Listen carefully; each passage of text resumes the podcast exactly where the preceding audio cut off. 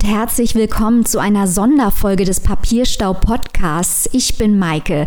Gleich hört ihr ein Interview mit Shihan Archer, der in diesem Jahr seinen Debütroman Hawaii im Hansa Verlag veröffentlicht hat. Darin geht es um den 21-jährigen ehemaligen Profifußballer Kemal, dessen Karriere nach einem Unfall ein jähes Ende gefunden hat. Kemal kehrt zurück in seine Heimatstadt Heilbronn auf der Suche nach einem neuen Ziel und nach einem Ort, an dem er dazugehört. Doch in diesem heißen Sommer steigen nicht nur die Temperaturen, unter der Oberfläche des beschaulichen Städtchens kochen die Emotionen hoch, es braut sich was zusammen. Robin und ich haben mit Shihan über seinen Roman Hawaii und seinen Weg zum Schriftsteller gesprochen. Euch viel Spaß mit dem Interview. Meine sehr verehrten Damen und Herren, herzlich willkommen zurück zu einer Sonderfolge Papierstopp Podcast, einem Interview mit dem Debütautoren und einer unserer Lieblingsbücher und Autoren der letzten Monate, Chihan Acha. Hallo. Hallo. Toll, dass du Zeit hattest und dir die Zeit genommen hast, bei uns mit dabei zu sein, bei unserem kleinen literarischen Projekt. Ja, vielen Dank. Sehr gerne, vielen Dank für die Einladung. Ich bin natürlich hier auch nicht alleine und habe wieder meine liebe Kollegin Maike mit dabei. Hallo. Hallo. So. Damit mal die Facts abgeklärt. So, lieber Chihan. Hawaii ist ja jetzt dein erster Debütroman, dein erstes Buch sozusagen, also dein erster Roman, der jetzt wirklich rausgebracht wurde. Erstmal so die Standardfrage, die wir mhm. immer stellen. Wie bist du denn überhaupt so zum Schreiben gekommen? Also, wir wissen, du hast ja schon vorgeschrieben, aber genau, wie bist du da so hingekommen zum Romanschreiben? Zum Romanschreiben kam ich erst ziemlich spät, aber zum Schreiben kam ich so, als ich um die 20 Jahre alt war, hat es sich wie von selbst bei mir so erst als eine Art Hobby entwickelt. Also, dass ich für mich selber so tagebuchmäßig viele persönliche Notizen einfach aufgeschrieben habe. Und die nächsten Jahre vergingen eigentlich hauptsächlich damit, dass ich die richtige Form für das Schreiben von mir gesucht habe. Da war ich mir lange Zeit nicht sicher. Ich habe neben dem Studium längere Zeit als Journalist gearbeitet, journalistische Texte geschrieben, habe dann aber doch immer mehr gespürt, dass ich kreativer werden will beim Schreiben und dass es eine Geschichte sein soll. Und dann war eben die nächste Frage, in welcher Art, in welcher Form diese Geschichte. Am Anfang war so der Traum oder die Idee, dass ich ein Drehbuch gerne schreiben würde. Und das waren so die ersten Versuche. Aber dann habe ich doch mich auf die Idee Roman geeinigt und habe gedacht, da stehen die Chancen wahrscheinlich besser, da kann ich mich mehr ausprobieren und dann stand der Plan, einen Roman zu schreiben. Neben deiner journalistischen Arbeit hast du, glaube ich, auch zwei Sachbücher geschrieben. Ja. Eins über Galatasaray und eins über Hip-Hop. Wie kam es denn dazu? Ja, neben der journalistischen Arbeit hatte ich so eine private Seite. Also das war so ein Blog. Das war, glaube ich, damals moderner, als es jetzt ist, dass sich Menschen einfach private Blogs im Internet eingerichtet haben und dort einfach so drauf losgeschrieben haben. Das habe ich dann auch gemacht. Ähm, da war viel Privates dabei, aber das hauptsächliche Thema war damals dann auch schon Fußball, weil das so ein wichtiges Hobby, eine Leidenschaft von mir schon immer war. Und dann kam mein heutiger Literaturagent, kam dann auf mich zu und hat angefragt, ob ich Interesse daran hätte, ein deutsches Sachbuch über einen türkischen Verein zu schreiben. Da habe ich dann zugesagt, so hat es sich dann ergeben, weil ich dachte, also ich hatte damals schon eigentlich das Hauptziel, einen Roman zu schreiben und das wollte ich eigentlich eher machen, dachte aber, gut, dann habe ich halt schon mal ein Buch. Das ist ja, kann ja auch nicht so negativ sein. Dann schreibe ich das mal. Genau, hat man schon mal einen Fuß genau, in der Tür. Genau. Aber ich ging da auch ziemlich naiv an die Sache ran, muss ich sagen, weil ich dachte, das wird mir vielleicht auch in Sachen Roman und in der Belletristik etwas bringen, wenn ich sowas draußen habe. Aber das ist ja nochmal ganz was anderes. Aber so zur Erfahrung und als Training war es ganz gut damals, ja. Also du sagst auch schon, dass, dass der Unterschied ja zwischen der journalistischen Arbeit und dem Romanschreiben ein anderer mhm. ist, aber also es hat dir doch durchaus geholfen, dass du schon vorher mal ein bisschen geschrieben hast. Definitiv, ja. Das journalistische Schreiben hat mir sehr geholfen, ja. Genauso aber auch im Studium war es auch so, dass ich ja mit Rechtswissenschaften angefangen habe zu studieren und da war es auch so eine Sache, dass man eben sehr viele lange Texte schreiben muss und dabei aber sehr sachlich und sehr auf, auf, auf das Thema ausgerichtet schreiben muss und sich nichts Überflüssiges leisten darf. Und ich denke, das prägt mich auch bis heute immer noch. Und ich überlege gerade beim journalistischen Schreiben, war es schon eine Sache, die mich gestört hat, dass man doch sehr objektiv bleiben musste. Und mein Ziel oder, oder mhm das Ding, was ich eher machen wollte, ist, dass ich eben meine Ansichten und, und meine Sicht auf die Welt so mehr in meine Texte reinbringen und verarbeiten will. Hattest du dann von Anfang an schon diese Geschichte im Kopf, die unbedingt raus wollte? Oder ging es dir erstmal generell ums, ums fiktionale Schreiben oder um andersrum zu fragen, mhm. ähm, warum für den Debütroman ausgerechnet diese Geschichte?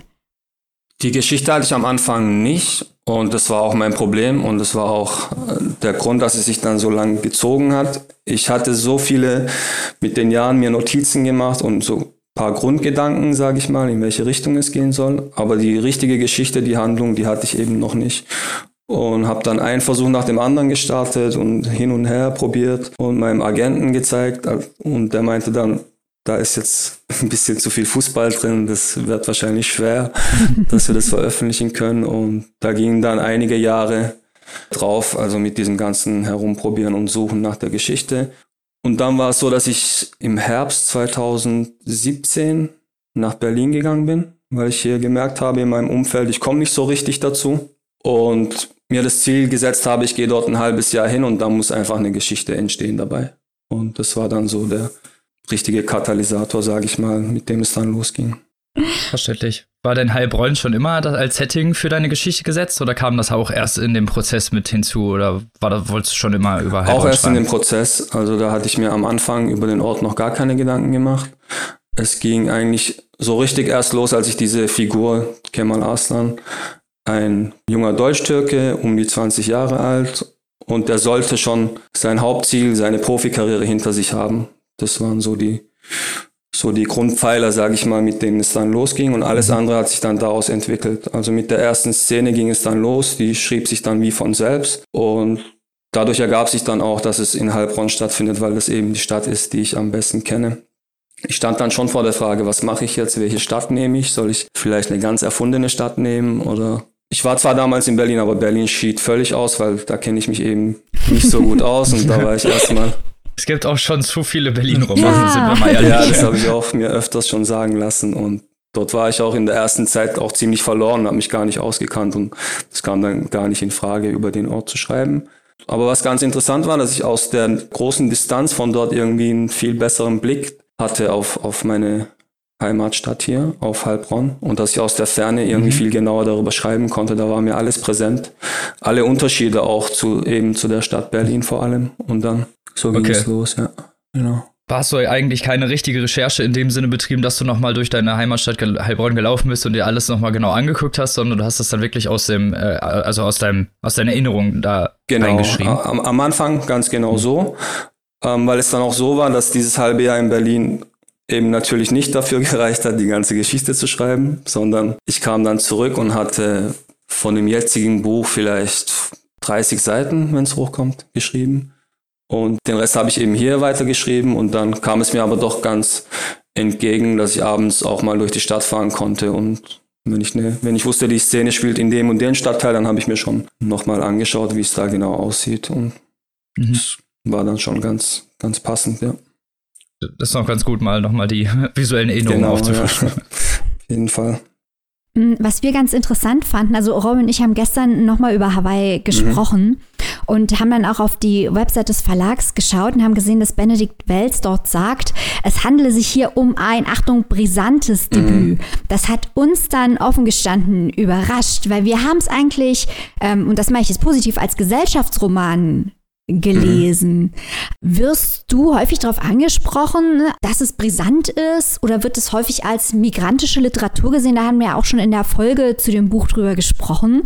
Weil wir eher auf der Seite stehen zu sagen, das ist eigentlich, eigentlich ein Gesellschaftsroman. Wie ordnest du denn das selber ein? Ähm, ich würde eigentlich beides äh, auf eine Art und Weise bejahen. Gesellschaftsroman auf jeden Fall, weil es war auch so eines meiner Ziele von Anfang an, dass ich eben nicht so wie sagt man da, so Bauchnabelliteratur, dass sich alles nur um die eigene Person dreht, finde ich halt eher langweilig, sondern dass auch so die aktuellen Zustände in Deutschland, in der Politik, in der Gesellschaft, die wollte ich auf irgendeine Art und Weise verarbeiten und mit reinbringen und diese Hauptfigur vor allem auch damit konfrontieren. Und diese Brisanz kommt dann, denke ich mal, dadurch mit rein, dass ich eben diese Spannungen, die von Anfang an da sind, im Laufe der Geschichte eben immer mehr zugespitzt habe. Und da habe ich jetzt auch schon ein paar Mal gelesen oder gehört von Lesern, Leserinnen, die dann überrascht waren, die das Ende auch ein bisschen krass fanden, ohne dass ich jetzt irgendwie zu viel verraten will da. Aber gut, ihr habt es ja natürlich gelesen. ihr kennt es ja. Genau. ja, klar. Ja, klar. Ähm, da spielt halt vielleicht schon die Brisanz rein, weil dann, ähm, weil ich beide Fronten eben so sehr zugespitzt habe, wie es nur ging, aber das war, war ganz bewusst gemacht so. Mhm. Mhm. Ist ja für einen Gesellschaftsroman auch wichtig, dann sowas mal zusammenlaufen zu lassen. Ja. Gerade wie du es auch schon sagst, ist ja auch vielleicht irgendwie ein bisschen Berührungsängste von vielen Leuten, was sie, ne, dass sie dann so das überhaupt gar nicht je mhm. gesehen haben. Hast du das selber auch schon gemerkt, vielleicht bei anderen Interviews oder Fragestellern, dass es da irgendwie zu verringerter Reaktion kommt? Ähm, meinst du jetzt die Sache mit der die Ansicht mit der Migrantenliteratur oder meinst du auch nochmal das Gesellschaftliche? Genau, das Gesellschaftliche auch der, ne, klar, der Kulturclinch, ja. der da äh, etabliert wird und auch äh, porträtiert, mhm. der, wo ich dann teilweise das Gefühl hatte, dass viele ja, gerade auch ja, etablierte Journalisten mit sowas dann äh, Berührungsängste ja. haben. Ähm, irgendwo, also am Anfang, nachdem das Buch rauskam, habe ich schon ziemlich viel gegoogelt, um zu schauen, was eben schon darüber geschrieben wurde und gesagt wurde. Das muss ich mir jetzt mit der Zeit ein bisschen abgewöhnen, glaube ich. Aber am Anfang habe ich es schon sehr stark gemacht und da habe ich ein Artikel, bin ich darauf gestoßen und da stand dann sowas wie die boomende Migrantenliteratur hat auch wieder Zuwachs bekommen. Und sowas, sowas lese ich oder höre ich dann schon eher ungern, weil ich würde es jetzt nicht so ja, einordnen. Ja. Für mich ist es einfach Literatur an sich und da spielen ganz viele verschiedene mhm. Einflüsse mit rein. Ich bin jetzt kein Migrantenautor und das ist mir auch wichtig bei zukünftigen Werken, dass ich auf keinen Fall in dieser, in dieser Schublade irgendwie landen will, sondern da habe ich schon den Anspruch, dass ich auch darüber hinausschreiben kann. Aber weil es eben meine erste Geschichte, weil es mein erster Roman ist, spielt es natürlich mit rein, weil es eben meine eigene, meine eigene Identität und meine eigene Geschichte auch ist, aus dieser migrantischen Sicht. Ja. Ähm, ein interessanter Aspekt und für mich auch einer der Hauptaspekte in dem Buch ist, dass Kemal, so habe ich es zumindest gelesen, eine Heimat sucht für mhm. sich selbst. Also nicht nur eine Heimat im Sinne vom Ort, sondern auch ähm, eine Heimat, wo er als Mensch angenommen wird. Und zwar nicht nur aufgrund, weil er Migrant ist oder weil seine Eltern Migranten sind, sondern auch, äh, weil er einfach ein junger Mann ist, der seinen Traum verloren hat, der Fußballer werden wollte. Du hast es eben schon mhm. angesprochen. Mhm. Und das aufgrund dieses Unfalls jetzt nicht mehr kann und jetzt einfach einen neuen Sinn im Leben suchen muss. Insofern ist es doch auch ein Stück weit ein Coming-of-Age-Roman, ja. oder? Ja, klar das ist so eine Sache, die ich mir vor allem in dem Alter, in, in dem Kemal in der Geschichte ist, also als ich selber so alt war wie er, die ich mir damals schon stark gestellt habe und die ich mir heute immer noch stelle oder die mich halt beschäftigt. Und zwar, na, das hört sich halt so abgegriffen an, wenn man sich so, wenn man so fragt, was ist der Sinn des Lebens. Aber ich denke, jeder Mensch muss, muss für sich selber ähm, so einen Sinn finden. Bei manchen ist es der Beruf, bei anderen ist es die Religion. Andere definieren sich durch ihre Nationalität, durch ihren Heimatort. Und ihn wollte ich eben auf diese Suche, auf diese Suche schicken. Und ihn wollte ich ganz bewusst so gestalten, dass er keine Vorstellung von diesem Sinn hat. Ja, das war so meine, meine Art, diese Frage zu bearbeiten oder ihr nachzugehen. Ich finde auch ganz interessant, das Buch zu vergleichen mit Tonio Schachingers Nicht wie ihr. Ich weiß nicht, ob du das gelesen Leider hast. Leider noch nicht, aber habe ich, hab ich auf der Liste, werde ich noch machen. Ja, weil da geht es auch um Fußball, ja. deswegen. Und ähm, als wir über dieses Buch gesprochen haben, haben wir auch ganz viel über Männlichkeitsbilder gesprochen, weil der Fußballer, um den es äh, dort geht, auch viel mit den klassischen Fußballer-Klischees, aber auch mit den Männlichkeitsklischees ringt. Und das macht Kemal, glaube ich, ein Stück weit auch. Stichwort sein Auto, das er immer besucht und mit dem er ja. spricht. Ähm, inwiefern war es dir denn wichtig, diese Männlichkeitsbilder gerade im Kontext des Coming of Age anzusprechen? War mir wichtig, hat mir auch Spaß gemacht, damit zu spielen. Ich glaube, meine Taktik sozusagen ist es, Klischees immer wieder mit einzubauen in die Geschichte, aber sie dann auch immer wieder bewusst zu brechen. Und mhm. ja, dann kann man es so sehen, dass die Geschichte zu viel aus Klischees besteht, kann, kann ich dann auch verstehen. Aber wie gesagt, bei Klischees ist es immer so eine Frage, wann fängt das Klischee an und wo ist es dann Realität? Das ist auch so eine Frage, die mich beschäftigt hat. Aber gerade dann auch bei Fußballern ist es ja natürlich auch so, dass man da sehr viel mit Vorurteilen spielen kann. Und dann war es mir natürlich schon wichtig, dass er ähm, eher so ein sensibler, sensibler Protagonist ist, weil ich finde, das liest sich dann auch interessanter, als wenn er genau dem, dem Klischee entspricht, den man jetzt vom Profifußballer hat. Ja, es ist ja eigentlich auch gerade, fand ich jetzt das Interessante, dass er diesen Klischee, also er, er ringt ja damit, dass er durch Klischees und durch Zuschreibungen eingeengt wird und sich da irgendwie zur Wehr setzen ja. muss. Ja, genau. Deswegen ist es auch so, dass er eigentlich immer wieder auf extreme Typen, auf extreme Bekannte trifft.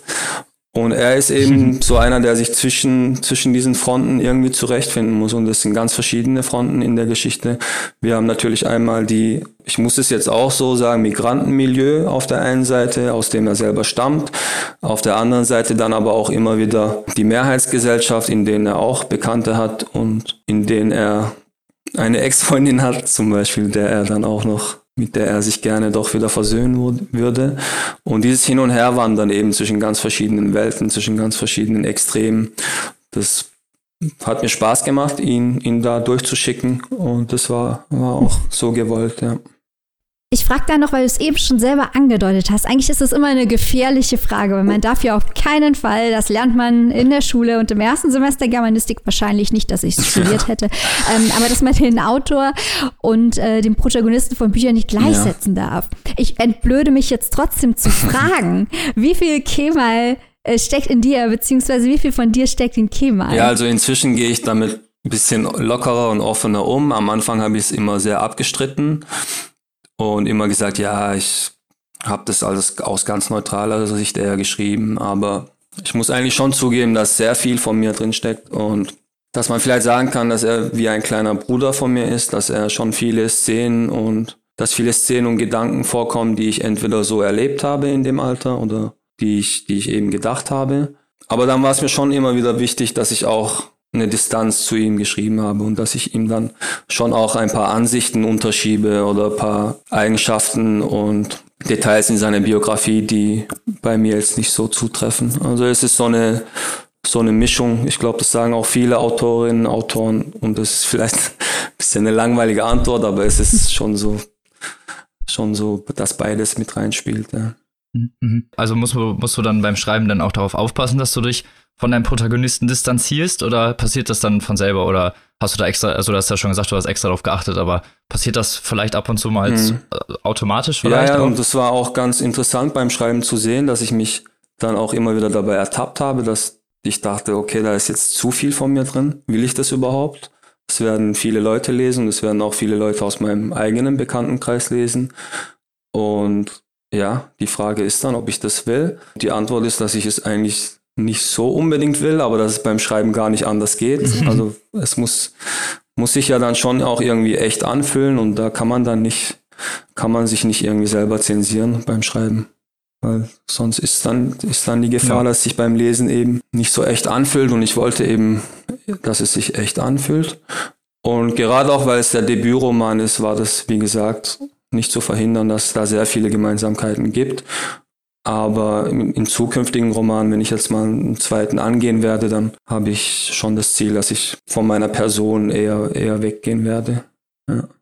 Okay, also das heißt, du wirst jetzt den zweiten Roman angehen und nicht irgendwie Jura zu Ende studieren und Anwalt werden und so weiter. Du schreibst schön weiter, ja? Ja, das ist eben die Frage. Also weiterschreiben werde ich auf jeden Fall.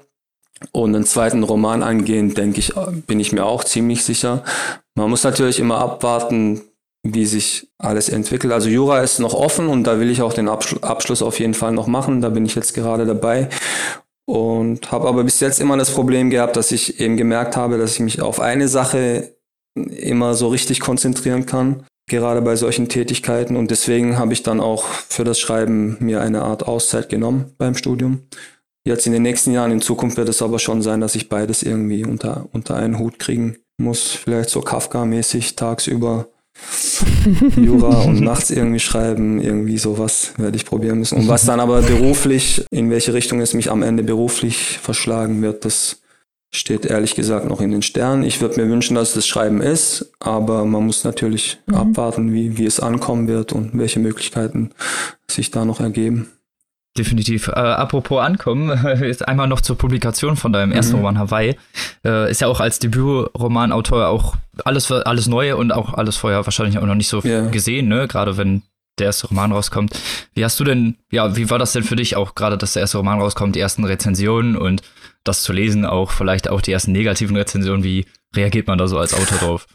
Es war für mich sehr außergewöhnlich. Es war auch etwas, worauf ich mich gefreut habe. Ich meine, man sitzt da eben zwei, drei Jahre dran und es sehen dann nur zwei, drei Leute, was man da so schreibt und auf einmal ist es dann draußen in der Welt.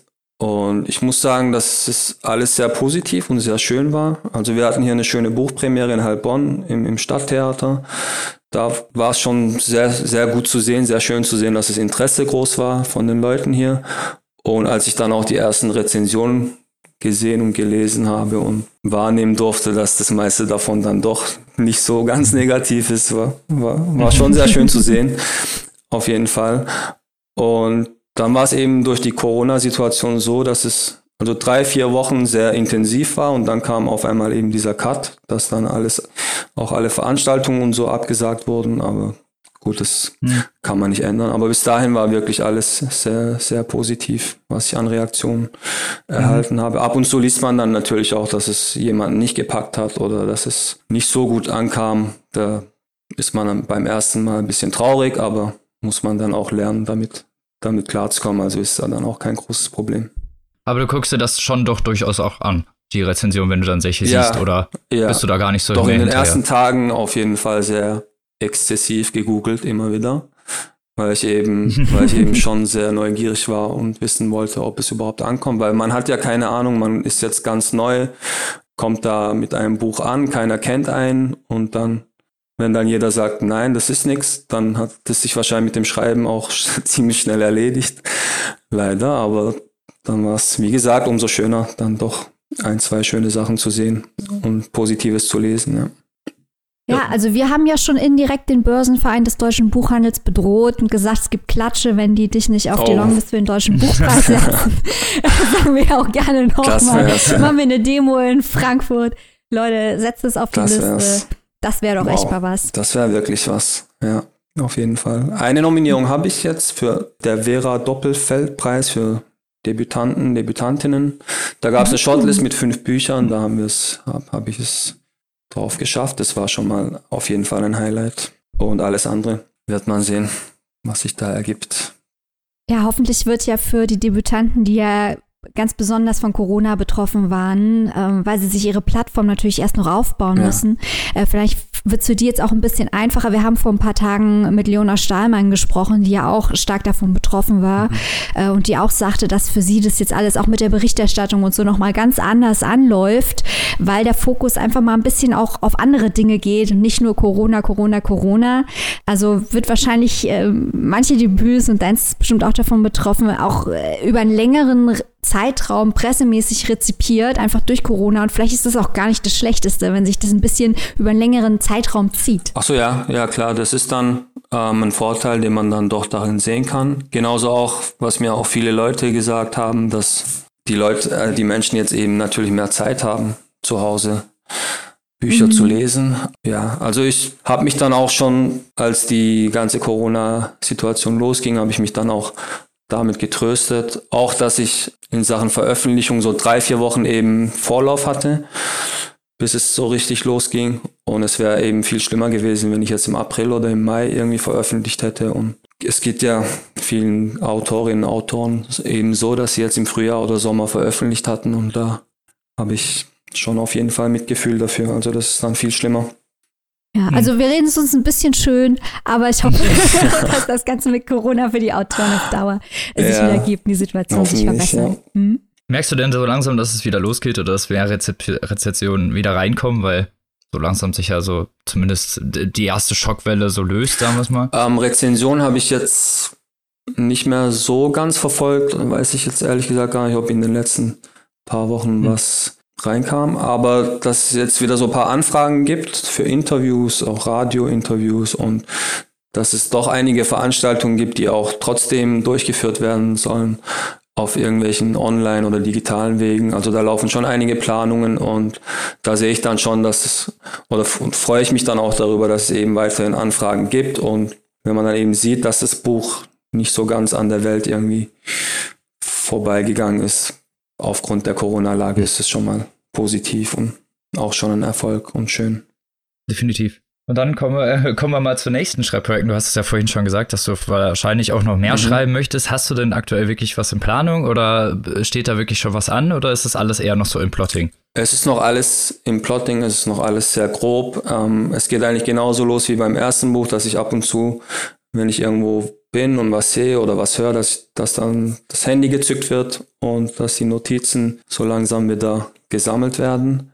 Am Anfang war so mein Gedanke, dass ich Kurzgeschichten ganz gerne mal probieren würde, aber habe mich da ein bisschen schlau gemacht und habe mir sagen lassen, dass, dass in Deutschland Kurzgeschichten Bände leider nicht, nicht so, so verkaufsträchtig ja, sind. so das und eben. Das haben wir auch schon zum Leidwesen ja, gehört. Genau, ja. aber weil ich selber sehr gerne amerikanische, auch alte Sachen lese und da ist eben die Kurzgeschichte was ja ganz, ganz wichtig ist und was mir auch sehr gut gefällt beim Lesen. Also das würde ich gerne probieren, aber es wird dann doch auf einen Roman hinauslaufen, denke ich, auch dann eben aus taktischen Gründen, wenn ich es mal ganz ehrlich sagen soll. Aber so in Sachen Geschichte und Handlung habe ich wirklich, habe ich schon so ein paar grobe Ideen, aber noch gar nichts, in welche Richtung es gehen soll. Leider noch okay. nicht, nein. Kannst die Leute austricksen und fragmentarischen Roman schreiben. Ach so, ja. ja. Eine Kurzgeschichte nach der anderen, ja. Ja. Genau. Und das dann als irgendwie, irgendwie verbinden und dann kannst du Roman von drauf Ja, das stimmt. Ich glaube, das wird auch öfter mal gemacht, kann das sein, oder? Ja, Grüße an Thorsten Hagelschmidt. Also, wir haben sein Buch geliebt, aber. Also ich, ich wollte jetzt niemanden in die Pfanne hauen irgendwie, aber. nein, nein, nein, nein, nein, wir haben sein Buch geliebt. Das ist ein ganz tolles das war nur Buch. Spaß. Okay, ja. ja, super. Ja, ja. Ja, mhm. ja vielleicht mache ich das ja dann auch so mal, mal sehen. Ich weiß nicht, das Buch von ihm habe ich nicht auf dem Schirm, aber ist es dann, wie hat er das gemacht? Hat er ein äh, großes Thema genommen und dann verschiedene Sachen dazu? Verschiedene. Ja, es geht um Berlin in der Nacht äh, und Arbeit, also verschiedene Arbeiter in und Berlin. Und dann verschiedene Jobs dargestellt irgendwie. In, ah, okay. Mhm. Genau, also genau. hast du einen Drogendealer und den Rettungssanitäter und den Türsteher im Techno-Club und die ähm, Stories überschneiden sich immer mhm. ein Stück, aber sie stehen auch gut für sich allein. Also es ist eine geschickte Konstruktion. Okay, ja, klingt cool vom, vom Konzept her. Finde ich das schon interessant, ja. Vielleicht mache ich, mach ich es ihm nach. Schauen wir mal. So kann man zumindest dann seine Kurzgeschichten unterbringen. Die Leute in den Roman reintricksen. Ja, wäre wär eine Möglichkeit. Genau. So. Dann. Was ich noch sagen wollte, ach so, wenn wir bei Reaktion und Rezension waren, dass euer Podcast so eine, ja, nee, der erste Podcast oder das erste Mal war, dass ich jemanden über mein Buch so richtig sprechen gehört habe. Und es war dann für mich auch was Besonderes. War sehr oh. schön. da freut man sehr sich. Sehr schön ja. auf jeden Fall. Und da bin ich dann auch dran geblieben, habe mir ein paar andere Folgen angehört und finde den Podcast sehr gut. Kann ihn wirklich nur empfehlen. Ist jetzt Geschleime, aber. Oh, danke. Das, das hören wir gern. Das nehmen wir so gar nicht an. Nehmen als Kompliment so, wie es ist. Ist dann wirklich auch meine dank, Meinung, ja. und danken dir natürlich vielen Dank für deine Zeit und für die dass du die Fragen so toll beantwortet hast. Und genau, wir wünschen dir natürlich alles Gute weiter mit deinem Roman und würden uns natürlich unglaublich freuen, wenn wir weiterhin oder demnächst irgendwann noch mal was von dir lesen dürfen. Vielen Dank und euch auch alles Gute und ich werde auch dranbleiben. Euer Podcast ist abonniert natürlich und werde da weiterhin reinhören. Dankeschön. Und liebe Zuhörer, wir hören uns am Mittwoch wieder mit einer neuen Folge. Bis dahin, tschüss. Tschüss.